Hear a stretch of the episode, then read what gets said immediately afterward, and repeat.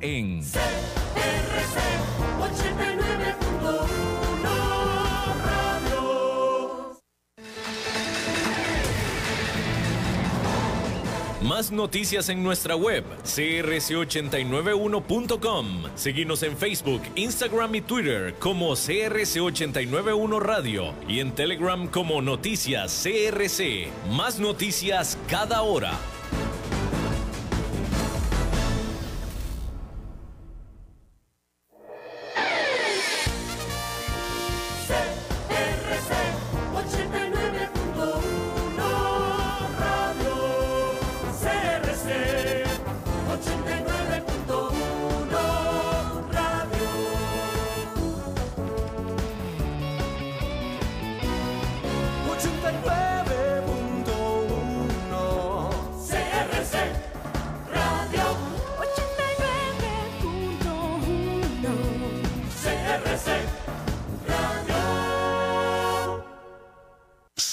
C89.1 Radio y Cadena Radial Costarricense no se hacen responsables por las opiniones emitidas en este programa.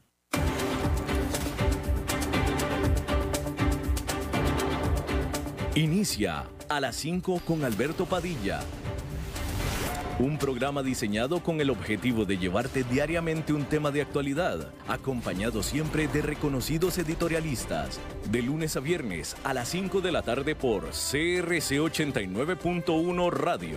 A las 5 con Alberto Padilla. Hola, ¿qué tal? Saludos, bienvenidos a esta emisión de A las 5 con su servidor Alberto Padilla. Muchísimas gracias por estarnos acompañando. Le envío cálidos y afectuosos saludos desde las instalaciones y la señal de CRC 89.1 FM en San José, Costa Rica, desde donde estamos transmitiendo hacia el punto y el tiempo en el que usted nos está escuchando. Estamos transmitiendo en diferentes plataformas, Facebook Live, en la página de este programa, las 5 con Alberto Padilla, en podcast, en las diferentes plataformas, las principales, Spotify, Apple Podcast, Google Podcast, etcétera. Eh, y eh, aquí en Costa Rica esta emisión que sale en vivo en este momento a las 5 de la tarde, se repite todos los días a las 10 de la noche en CRC 89.1 FM. Controlando los incontrolables, el señor David Guerrero, el maestro limpio, y aquí a cargo de la producción general de este programa, la señora Lisbeth Ulet. Mire, anoche, ya tarde en la noche, cuando salió los primeros reportes que empezaron a, a llegar, la, llegarme, cuando llegó la primera notificación, yo pensé, que ya ve que de repente en la pantalla aparece la notificación, la banderita y después se va, y que decía Donald Trump tiene COVID-19, yo dije, no, a ver, no, no, no, no, no, vi mal, vi mal, vi mal, vi mal, vi mal. Entonces tuve que meterme a al teléfono a buscar bien, bien la nota y ¡pum! que era cierto. La bomba cayó como regularmente cae dentro de un tuit. El anuncio del presidente Trump de que junto con su esposa tiene COVID-19 hundió a la política estadounidense hacia la dimensión desconocida. Trump cuenta con la ventaja del mejor cuidado de salud del mundo, pero con la desventaja de tener 74 años y estar obeso. Su doctor dijo que Trump se encontraba bien, entre comillas, sin especificar si tiene ya síntomas del coronavirus que ha matado ya a más de un millón de personas en el mundo. Durante el día de este viernes se confirmó, la Casa Blanca confirmó que tanto el presidente como la primera dama están teniendo síntomas leves, fue lo que dijeron.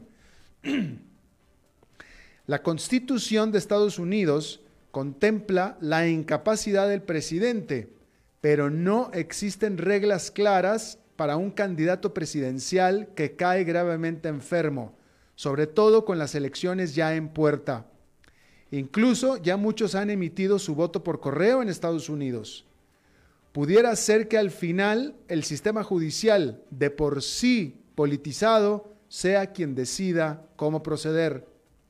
Si Trump se recupera, que es lo más probable, el efecto sobre la carrera presidencial es difícil, es difícil de predecir. ¿Va a recibir Trump simpatía ¿Va a recibir respeto o va a recibir desdén? Recordar que Trump ha impulsado remedios de curandero, minimizado la gravedad del virus y se ha burlado de su contrincante Joe Biden por usar cubrebocas. Por tanto, es apropiado afirmar que toda la carrera presidencial se infectó de COVID-19. Ahora, eso es en cuanto a Washington. En Nueva York, allá se tienen sus propias preocupaciones y cuestionamientos urgentes que ya de por sí estaba Nueva York con los nervios de punta por la perspectiva de una crisis constitucional por una disputa electoral. Y ahora encima esto. El mercado ha reaccionado con pesimismo, aunque moderado. Se trata del más serio problema de salud diagnosticado a un presidente en funciones en varias décadas, al menos desde principios de los 80 cuando el presidente Ronald Reagan recibió un disparo en el tórax. De tal manera que con el presidente comenzando una cuarentena dentro de la Casa Blanca, los inversionistas tienen muchas más preguntas que respuestas. Primero que nada, no solamente es Trump, también es la primera dama, pero incluso más importante es su cercana asesora Hope Hicks, lo que hace generar cuestionamientos sobre cuántos oficiales de primer nivel en la Casa Blanca y del Partido Republicano podrían eventualmente quedar incapacitados por el virus. Por lo pronto, se informó que el vicepresidente Mike Pence salió negativo de la prueba del COVID-19. Ya Trump venía avivando los nervios del mercado con su insistencia de que disputaría el resultado de las elecciones en caso de perder, e incluso llegó a sugerir que la fecha de la elección se postergara. Los operadores del mercado temen ahora que con su enfermedad, a menos de cinco semanas de la elección, haga a Trump exigir la postergación de la fecha de las elecciones, lo que haría explotar la incertidumbre y la incertidumbre es lo que más odian los inversionistas. Trump no puede ordenar la postergación de la fecha.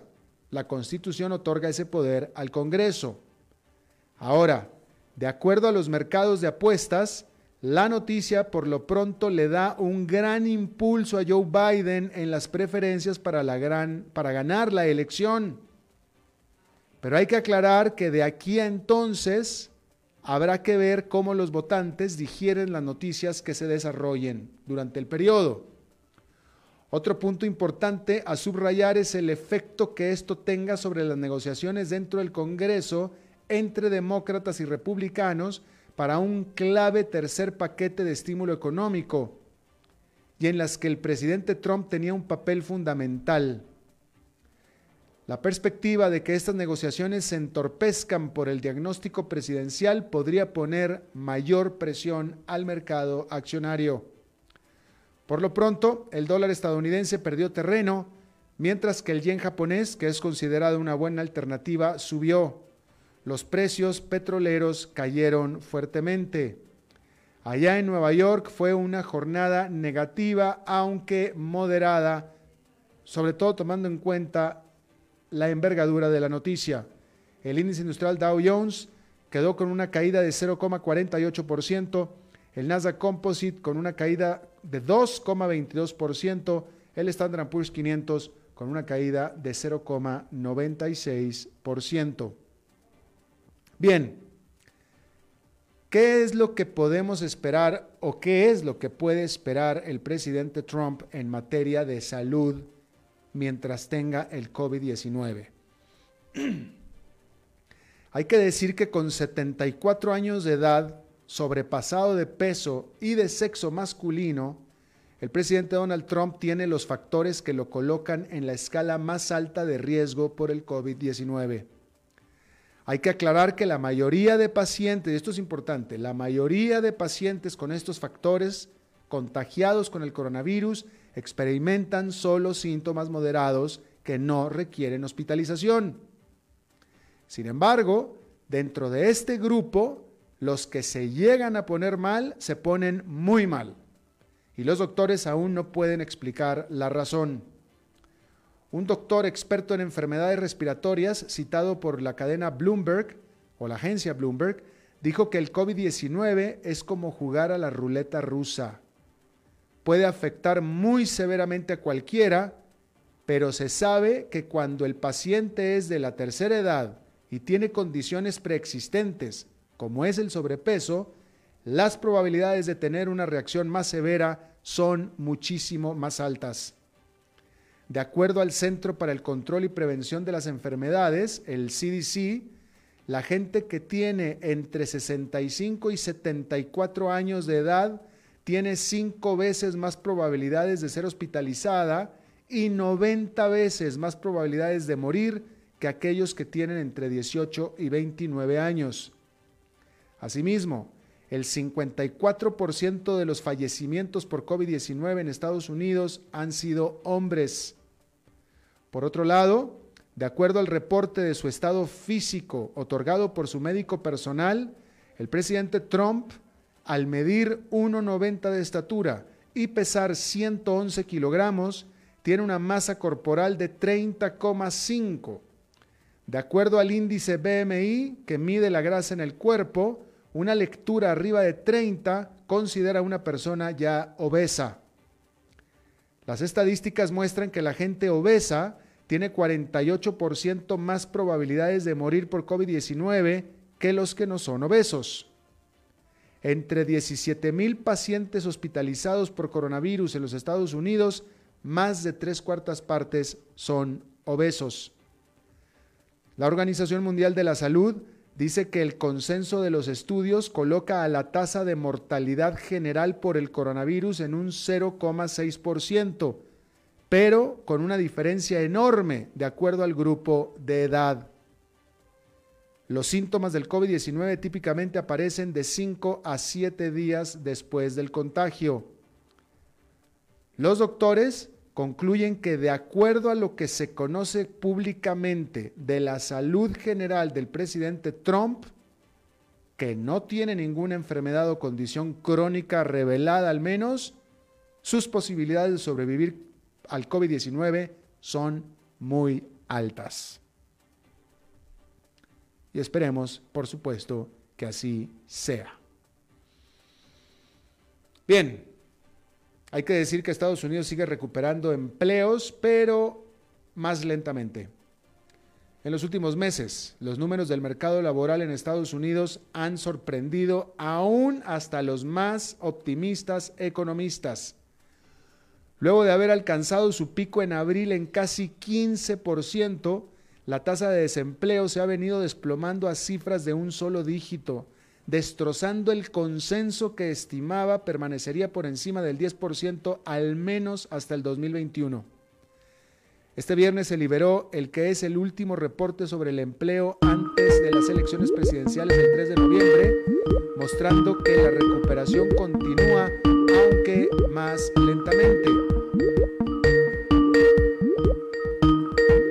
Los empleos no agrícolas crecieron durante septiembre en 661 mil, que son muchos, pero también son mucho menos que los 800 mil que se esperaban.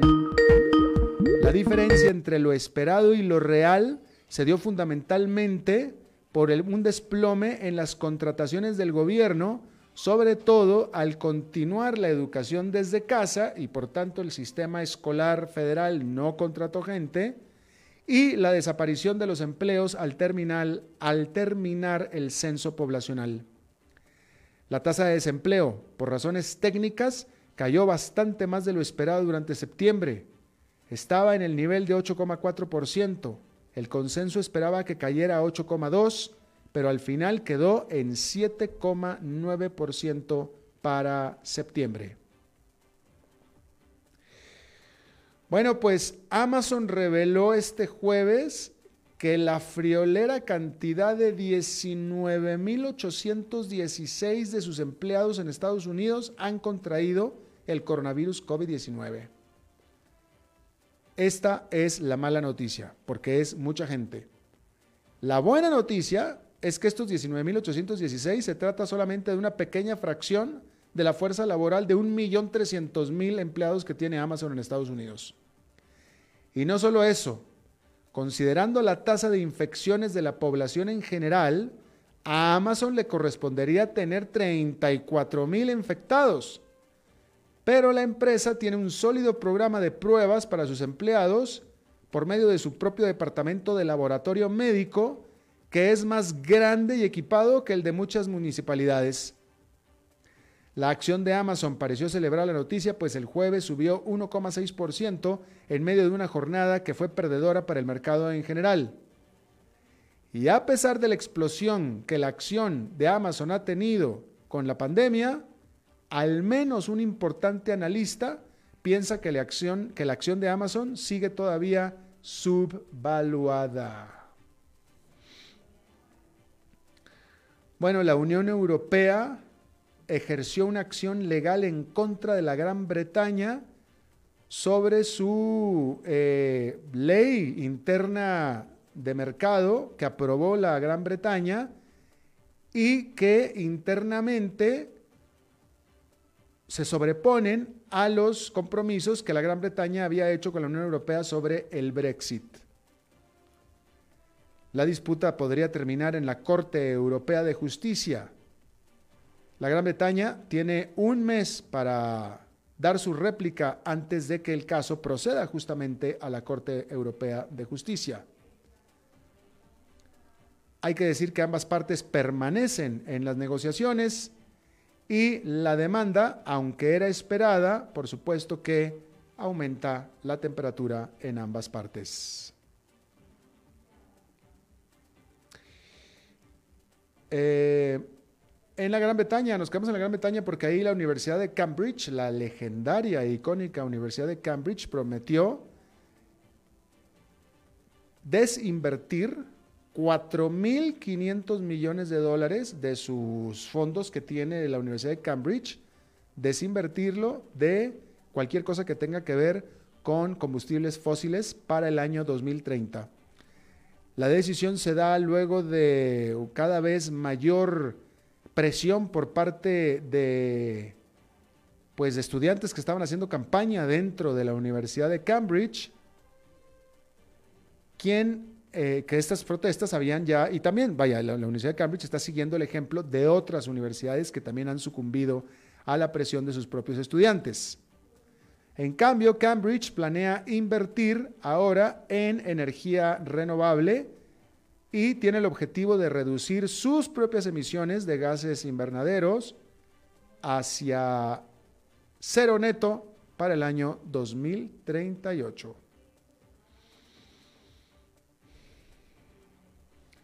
Bueno, eh, para confirmar que las aerolíneas, hay un grupo de aerolíneas, dos aerolíneas en Estados Unidos anunciaron que despedirán a al menos 30 mil de sus empleados luego que el apoyo federal, la ayuda federal que habían recibido terminó, ya se extinguió a partir de este jueves. American Airlines dijo que tendrá que dejar de ir a 19 mil de sus trabajadores, mientras que United dijo que van a ser por su parte unos 13 mil de sus trabajadores.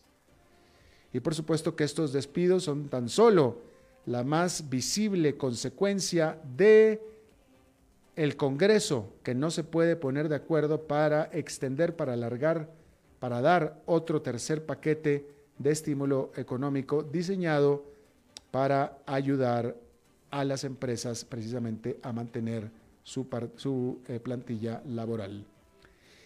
Y por otra parte, en la ciudad de Nueva York se podrían perder hasta 159 mil trabajos de hoteles y restaurantes durante el próximo año, de acuerdo a una auditoría que eh, lanzó el gobierno estatal o la Contraloría del gobierno estatal. Este reporte predice que la, hasta la mitad de los restaurantes de todo Nueva York podrían verse forzados a cerrar por la pandemia y estima que uno de cada tres restaurantes ya ha cerrado hasta este momento. El reporte también encontró lo que ya muchos sospechaban, que la pérdida de trabajos, esta pérdida de trabajos, es más, déjeme se lo pongo de esta manera, de que raza étnica o de qué país es la mayoría de los que trabajan en los restaurantes y en los hoteles en Nueva York y en todo Estados Unidos. Pues son minorías. Son hispanos, son negros, son asiáticos. Y eso fue lo que reportó y lo que confirma este reporte, que la gran mayoría de todos estos trabajos que se han estado perdiendo y que se perderán, caen desproporcionalmente entre los inmigrantes. Bien, vamos a hacer una pausa y regresamos con nuestra entrevista de hoy. 5 con Alberto Padilla por CRC 89.1 Radio. Tinto, blanco, rosado, espumante, seco, dulce. El vino es como los amigos, proviene de diferentes cepas y familias convertidas en bodegas de tradición. La Iride, una bodega personal establecida en Mendoza, Argentina, produce vino de exportación con la calidad de Mendoza, expresada en taninos frescos, frutales, remembranzas de tabaco y chocolate. Una fiesta al paladar. La Iride, vinos argentinos de tradición. Desde Maipú, Mendoza, la tierra del olivo nos llega aceite de oliva Laur. Su delicada y elegante textura, así como su afrutado aroma vegetal, lo convierten en un aceite especial para paladares exigentes. Disponible en tres variedades: Laur Cruz de Piedra, Laur Aceite de Oliva Extra Virgen y Laur Gran Mendoza Aceite de Oliva Extra Virgen. Lo mejor de tres zonas en una sola botella. Galardonado con el Gran Prestige Gold en el Terra Olivo 2018. Aceites de oliva Laur no pueden faltar en tu mesa. De venta en todas las tiendas, don Fernando.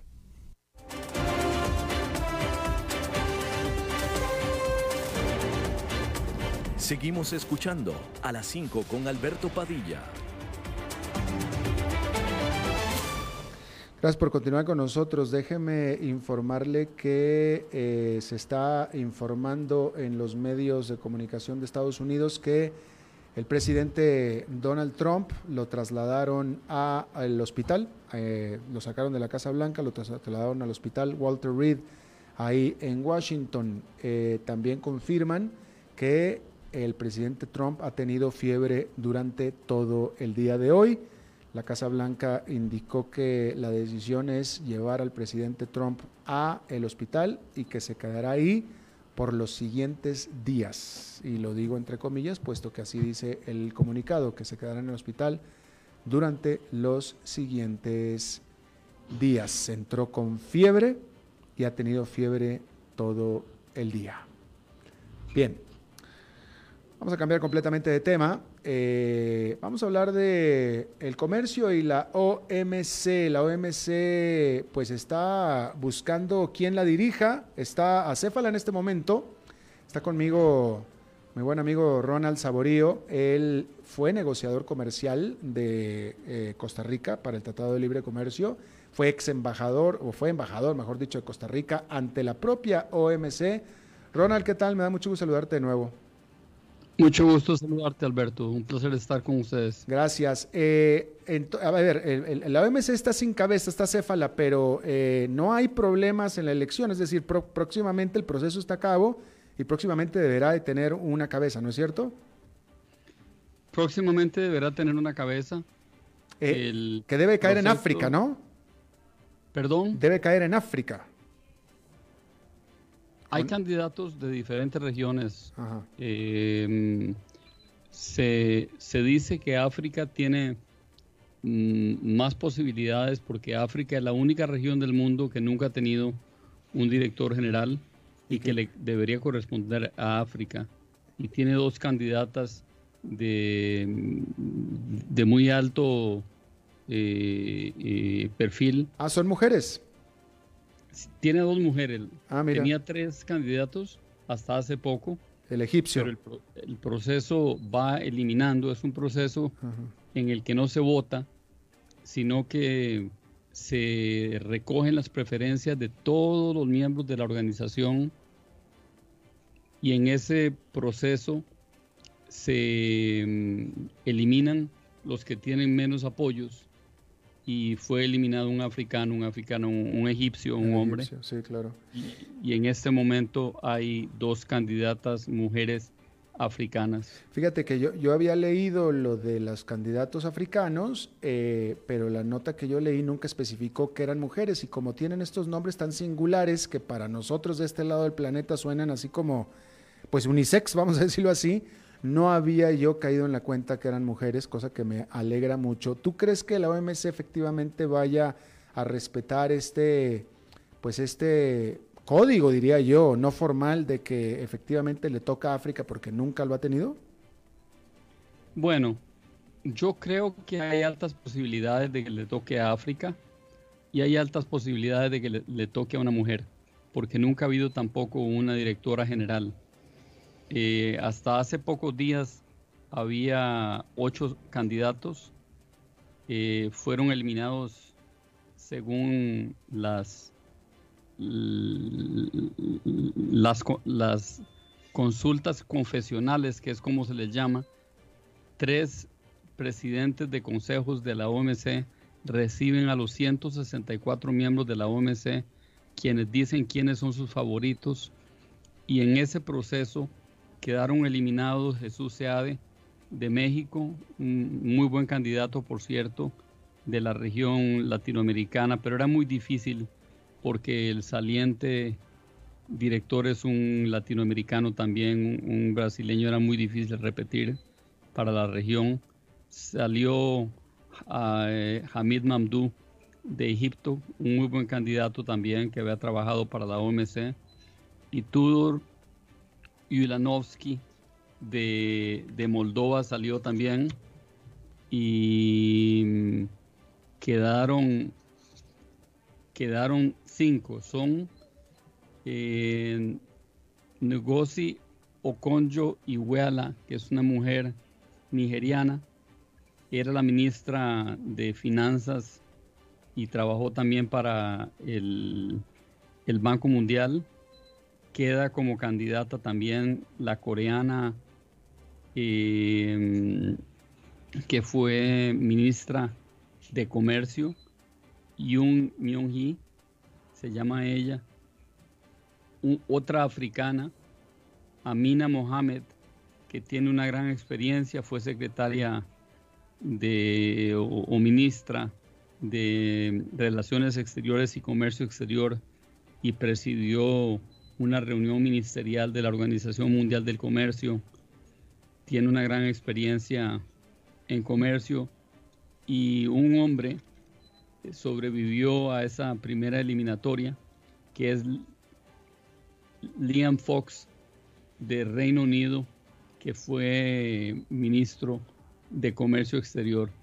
Así que son personas con currículum verdaderamente, con currículum verdaderamente muy buenos. Va a ser difícil escoger, pero respondiendo a tu pregunta, es muy posible que África se mantenga unida y, tienen muchos votos y, que pueda ser una mujer africana.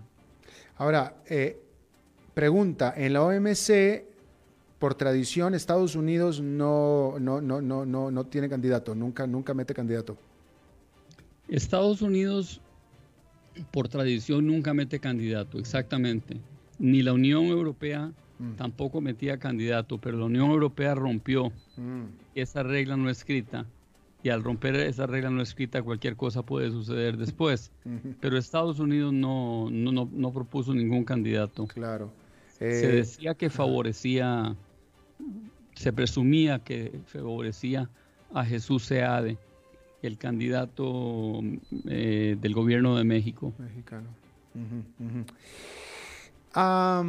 ¿Cuál es el papel de la OMC? La OMC determinó que los primeros aranceles que Estados Unidos aplicó a China eran ilegales.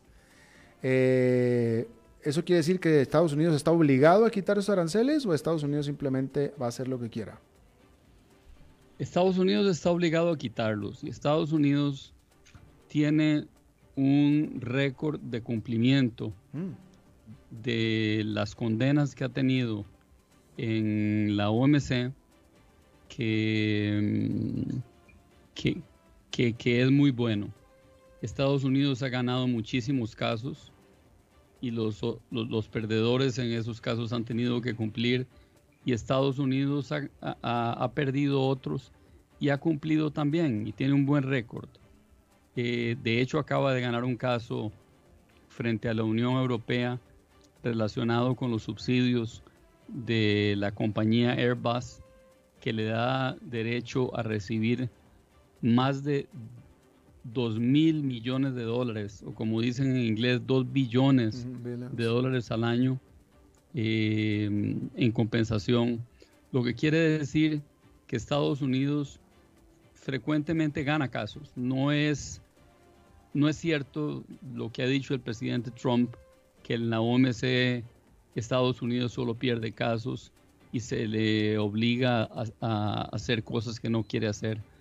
Eso es una, es una, una, una, afirmación incorrecta.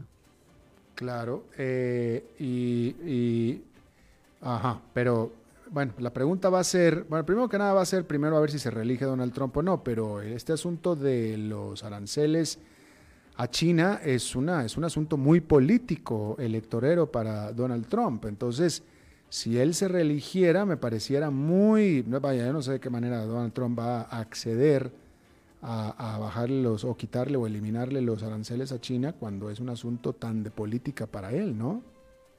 Definitivamente, definitivamente. Eh, hay un, un, cierto compás de espera en la Organización Mundial del Comercio a ver cómo quedan las elecciones en los Estados Unidos. De hecho, eh, próximamente la siguiente etapa va um, a ser de consultas sobre estos cinco candidatos se le va a consultar nuevamente a los 164 miembros y quedarán dos candidatos solamente. Quedarán dos candidatos y posiblemente esa ronda para decidir ya quién es el director general entre esos dos candidatos se hará después de las elecciones de Estados Unidos, precisamente pensando que es importante saber quién gana las elecciones antes de hacer esto.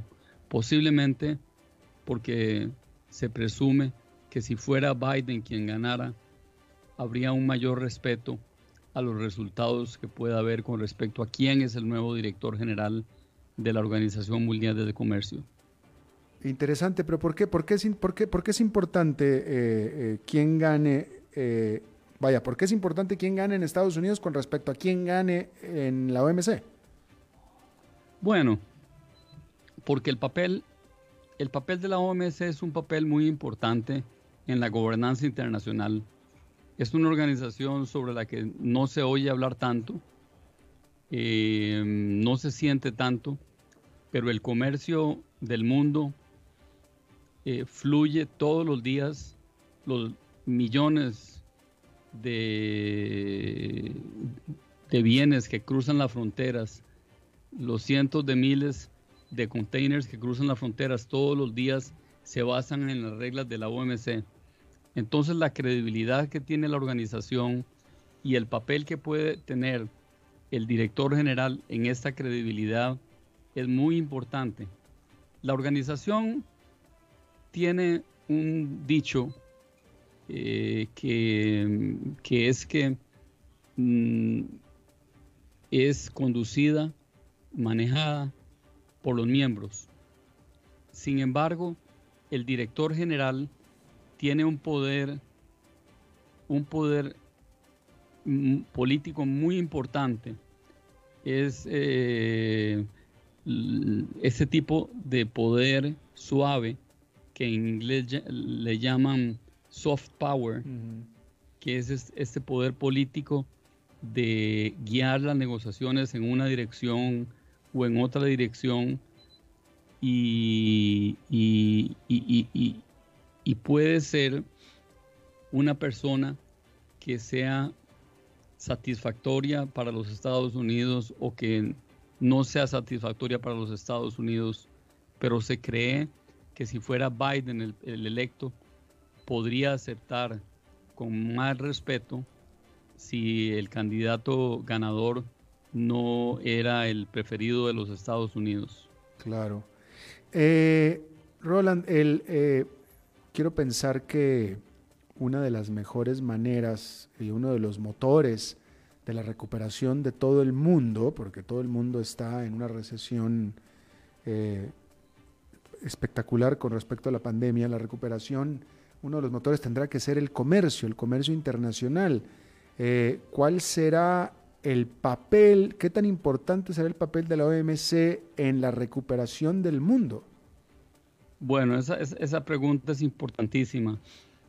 Eh, en este momento, el, el, comercio ya está recibiendo el impacto de, del COVID-19. Ha impactado también la salud del comercio internacional. Eh, ha habido países que han impuesto medidas contra las exportaciones, ha habido países que han impuesto medidas también ilegítimas contra las importaciones. Eh, sin embargo, el, el, el, número de medidas no ha sido tan grave como se hubiera podido esperar en una situación como esta. ¿Y por qué? Porque existen reglas en la OMC que lo prohíben. Aun cuando la organización esté pasando por problemas, tenga dificultades, no tenga un director general, tiene una serie de reglas y tiene un mecanismo de solución de diferencias que funciona, aunque, aunque está pasando por una crisis también.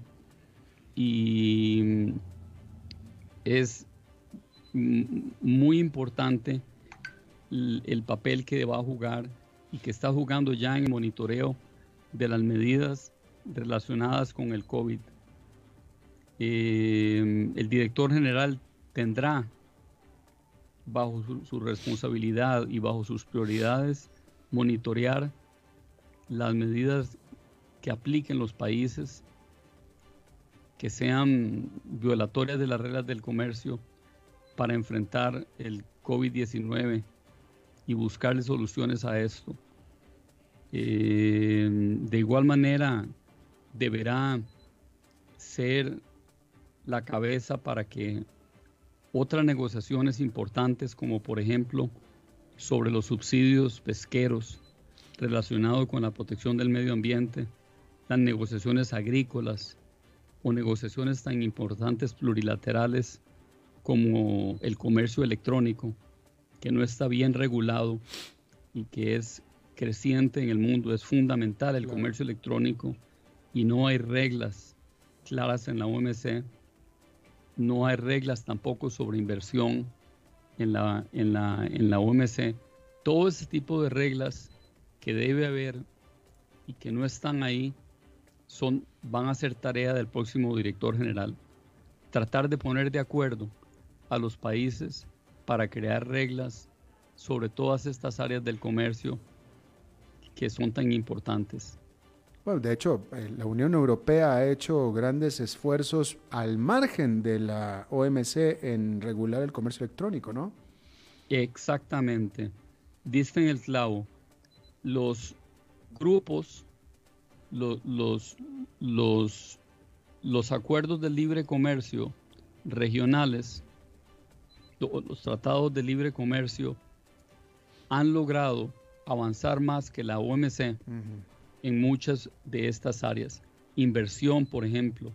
Inversión está, muy bien regulada en estos acuerdos y está muy bien regulada dentro de la Unión Europea, que es una unión, aduanera, pero también en los tratados de libre comercio. Eh, y el comercio electrónico también. Hay un esfuerzo a nivel de los tratados de libre comercio de resolver ahí aquello que no se está pudiendo resolver en la Organización Mundial del Comercio. Y eso no debe ser. La Organización Mundial del Comercio es la única que tiene carácter universal y cuyas reglas le aplican entonces a casi todos los países del mundo y no debe quedarse atrás cuando las reglas eh, van cambiando porque el comercio va evolucionando como el comercio electrónico.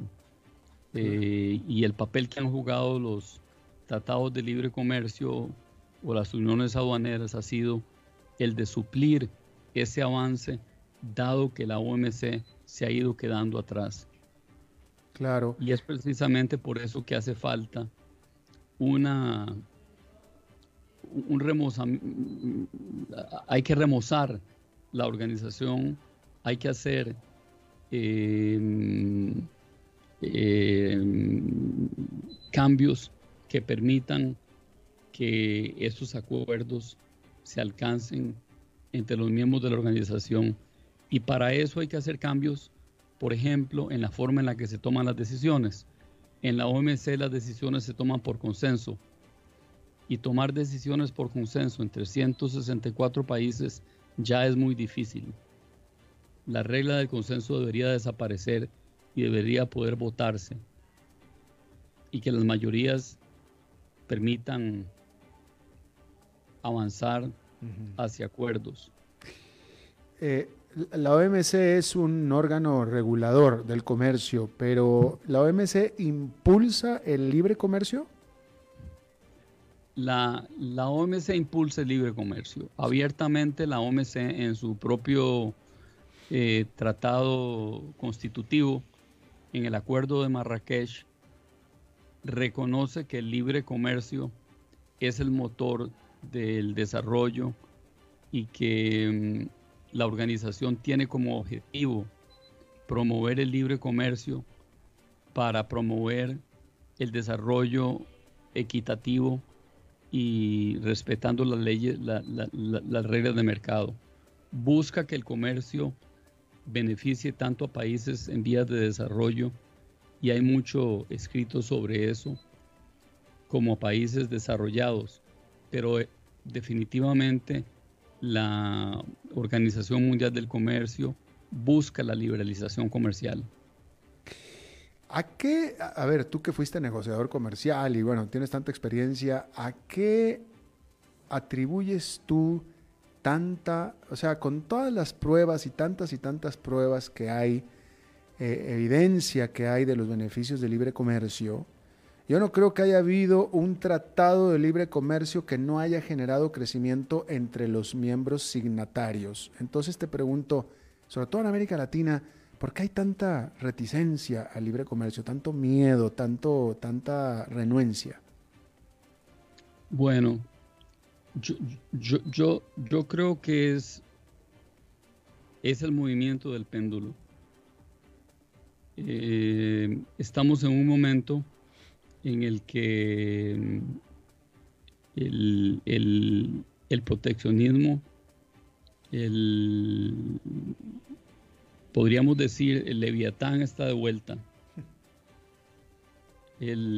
hay una tendencia a la intervención de los estados en la economía y los tratados de libre comercio promueven que sea el mercado el que regule el funcionamiento de, la economía.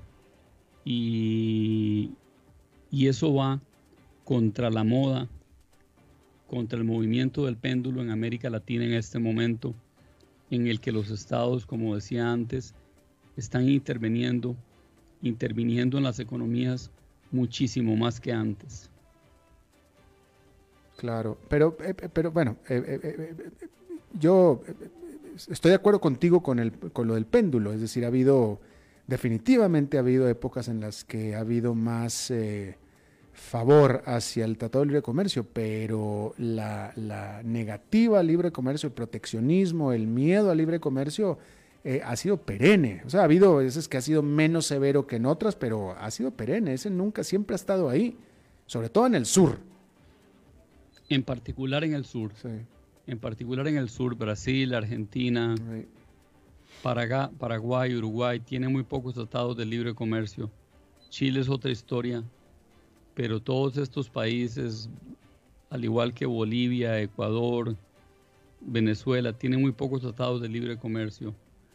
Eh, América Central tiene muchos, México tiene muchos, Chile, Colombia, Perú, los países de la Alianza del Pacífico tienen, tienen muchos, al igual que Centroamérica. Por eso yo creo que Costa Rica pierde una gran oportunidad al no continuar las negociaciones que había iniciado con la Alianza del Pacífico. Nuevamente, un temor infundado de las autoridades costarricenses eh, por algunos sectores muy pequeños, sectores productivos, pero con alta capacidad para berrear en casa presidencial y decir que no están de acuerdo en que haya eh, un acuerdo de este tipo y prevalece la opinión de ellos sobre los intereses de las grandes mayorías, claro. los consumidores y de muchísimos exportadores que pierden oportunidad de tener mejores condiciones en los mercados. Y eso, eso cuando el sector exportador de Costa Rica ha sido el único que se ha mantenido vibrante, no solamente en la pandemia, sino desde antes de la pandemia, cuando todo lo demás estaba caído, el único que estaba funcionando, funcionando bien era el sector exportador, gracias a los tratados de libre comercio. Así es, así es, eh, pero mm, estamos viviendo una época en la que las pruebas eh, eh, fácticas, la evidencia, tienen menos peso que la ideología. Claro. Y, y, esta administración como la anterior, eh, como decía, prefiere ver su orientación ideológica que, los números y que la, evidencia científica que demuestra que Costa Rica estaría mejor si continuara ese proceso de, liberalización que tanto éxito le ha dado. Claro. Pero se va quedando atrás, se va quedando un poco estancado. Claro. Cuando la ideología y la realidad no concuerdan, la que está mal es la realidad. Eso es lo que está pasando. Ronald Saborío, eh, ex embajador de Costa Rica en la OMC, catedrático, te agradezco muchísimo que hayas charlado con nosotros. Con mucho gusto, Alberto, siempre es un gusto. Gracias, nos vemos la próxima. Bueno, vamos a hacer una pausa y regresamos con Humberto Saldívar. A las 5 con Alberto Padilla, por CRC 89.1 Radio. Tinto, blanco, rosado, espumante, seco dulce. El vino es como los amigos, proviene de diferentes cepas y familias convertidas en bodegas de tradición. La Iride, una bodega personal establecida en Mendoza, Argentina, produce vino de exportación con la calidad de Mendoza, expresada en taninos frescos, frutales, remembranzas de tabaco y chocolate. Una fiesta al paladar. La Iride, vinos argentinos de tradición. Desde Maipú, Mendoza, la tierra del olivo nos llega aceite de oliva Laur. Su delicada y elegante textura, así como su afrutado aroma vegetal, lo convierten en un aceite especial para paladares exigentes. Disponible en tres variedades: Laur Cruz de Piedra, Laur Aceite de Oliva Extra Virgen y Laur Gran Mendoza Aceite de Oliva Extra Virgen. Lo mejor de tres zonas en una sola botella. Galardonado con el Gran Prestige Gold en el Terra Olivo 2018. Aceites de oliva Laur no pueden faltar en tu mesa. De venta en todas las tiendas, don Fernando.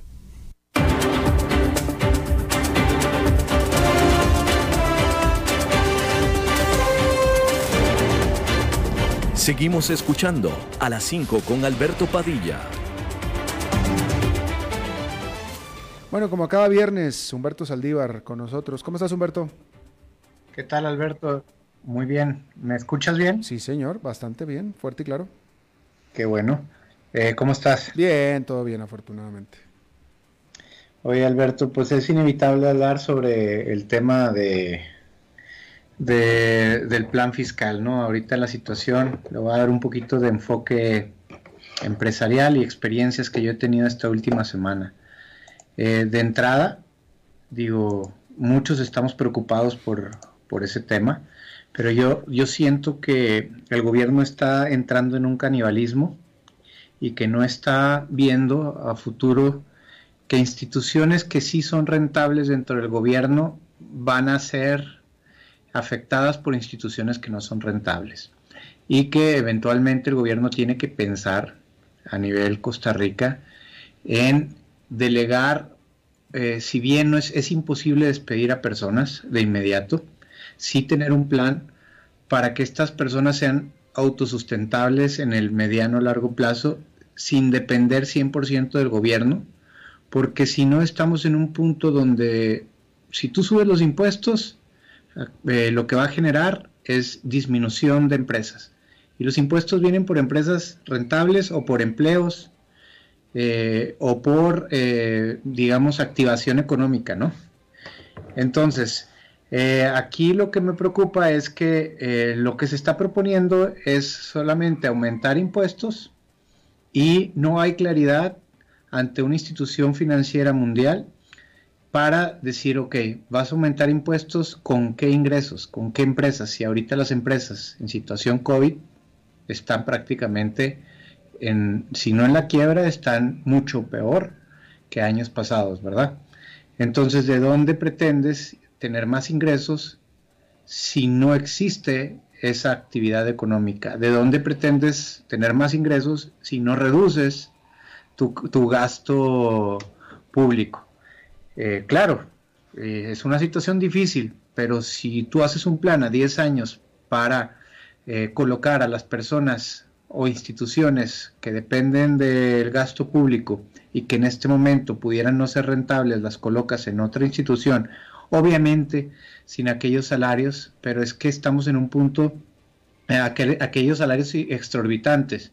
estamos en un punto que es eso, o ellos mismos se van a canibalizar. Y eh, aquí eh, más bien te, cuento que nosotros como consultora eh, obviamente somos una empresa también que no solo da estrategias o eficiencia, sino que también tenemos la parte de fusiones, adquisiciones y banca de inversión. Bueno, actualmente todos los fondos y atractivos financieros que nosotros representamos a nivel internacional y mundial, no nada más el FMI, teníamos en lista varias empresas en las que íbamos a apoyar con fondos importantes y por el momento están en stand-by hasta que esto no se solucione. Entonces, de manera indirecta, no solamente es el Fondo Monetario Internacional, sino son eh, inversiones extranjeras que ahorita están completamente paradas, ¿no? Claro, claro. Eh, en este asunto de, vaya, eh, eh, tratando de explicar a los que están fuera de Costa Rica, bueno, Humberto y yo estamos hablando de, una petición, una, una, solicitud de aumento de impuestos que está pidiendo el gobierno aquí en este país en medio de la peor recesión en este país, igual que en toda América Latina, en décadas, ¿no? y por supuesto que cae muy chocante. Y para todo mundo le queda clarísimo que hay otras mejores opciones que subir impuestos, pero este gobierno está empeñado en subirlos. Y esto lo digo, eh, hago el preámbulo, eh, eh, Humberto, porque, o sea, para ti, para mí, que no somos políticos, es imposible, o sea, yo no soy político, tú no eres político, pero yo he estado observando a los políticos durante ya muchísimo más tiempo que tú, y sí, desafortunadamente, el sentido común que normalmente imperaría en una práctica privada como la tuya, como la mía, como la mía, etcétera, ese no, funciona en la política, porque cuando estamos en este tipo de cosas, eh, eh, eh, está el elemento justamente político, y el elemento político se maneja en otro nivel totalmente diferente que no tiene nada que ver con el sentido común o con lo que es correcto o siquiera posible. Estoy de acuerdo, estoy de acuerdo y el sentido político, pero aquí no hay de otra. Aquí tienen que convertirse en algo rentable y objetivo para una empresa o un fondo que sí es de negocios y que no precisamente solamente se encarga de política, sino de sustentabilidad y de que ustedes como, como gobierno den garantías de que sí van a poder pagar. Si no, eh, esto no va a dar la vuelta. Y claro, hay muchas opciones, yo les recomiendo que, las vean, pero que también se den cuenta que se van a afectar a ustedes mismos, sistema público. O sea, van a canibalizar las buenas, las buenas instituciones con las malas y va a llegar un punto en donde se acabó esto. Y, no es que, que no haya, eh, no es que, digamos, ¿cómo te puedo decir? No es que haya opciones. O es eso o no es nada. Y, y al final te puedes quedar sin nada, ¿no? Y eso es lo que me preocupa. Bueno, vamos a ver, vamos a ver, vamos a ver si el sentido común impera aquí en este país. Humberto Saldívar, gracias. Gracias, Alberto. Próximo viernes. Bueno, eso es todo lo que tenemos por esta emisión de A las 5 con Servidor Alberto Padilla. Muchísimas gracias por habernos acompañado. Espero que tenga un muy buen fin de semana y nos reencontramos de vuelta acá el lunes. Que la pase muy bien.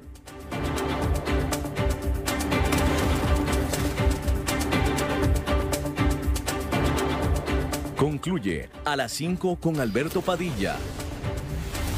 Un programa diseñado con el objetivo de llevarte diariamente un tema de actualidad, acompañado siempre de reconocidos editorialistas, de lunes a viernes a las 5 de la tarde por CRC 89.1 Radio, a las 5 con Alberto Padilla.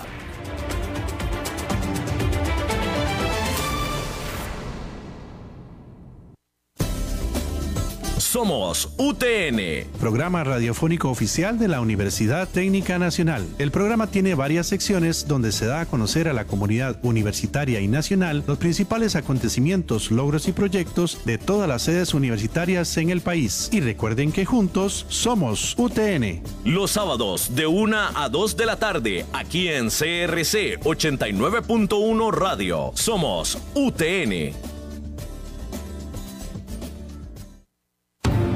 Costa Rica no aguanta un impuesto más. La factura no se la deben pasar a un pueblo que trabaja y que ya puso de su parte. Seguir llenando de impuestos al sector más sacrificado de la economía, donde todos los días vemos despidos, disminuciones de jornadas, cierres y quiebras de empresas, no es justo. El gobierno debe ordenar la casa, nuestra casa. Debe ser eficiente en el cobro de los más de 103 impuestos existentes, recortar gastos y parar la fiesta. No más impuestos. Pro Costa Rica, para seguir viviendo en bienestar. Búscanos en procostarrica.net o seguinos en Facebook como Pro Costa Rica.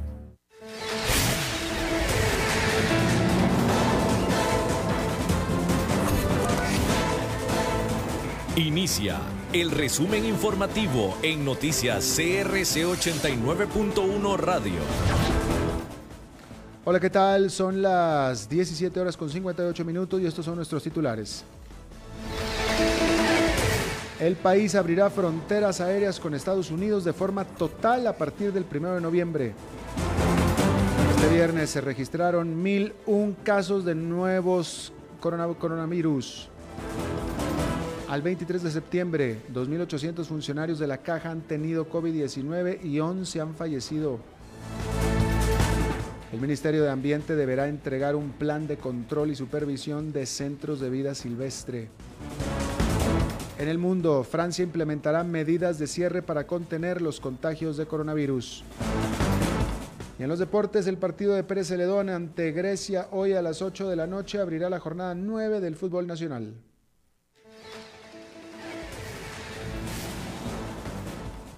Turismo.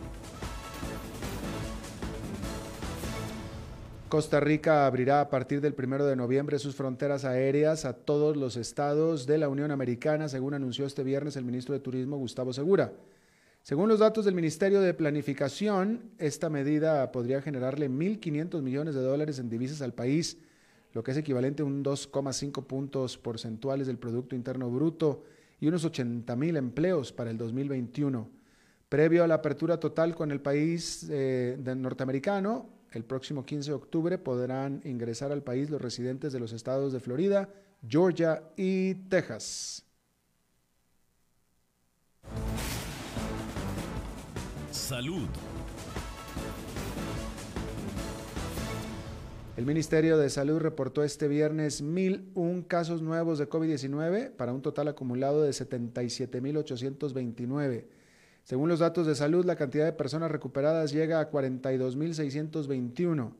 En las últimas 24 horas se reportaron 13 fallecimientos, 9 hombres y 4 mujeres con un rango de edad de 18 a 96 años. La cifra de personas en hospital en este momento son 582, 224 de ellas en cuidados intensivos. Ahí hay un rango de edad de 1 a los 93 años.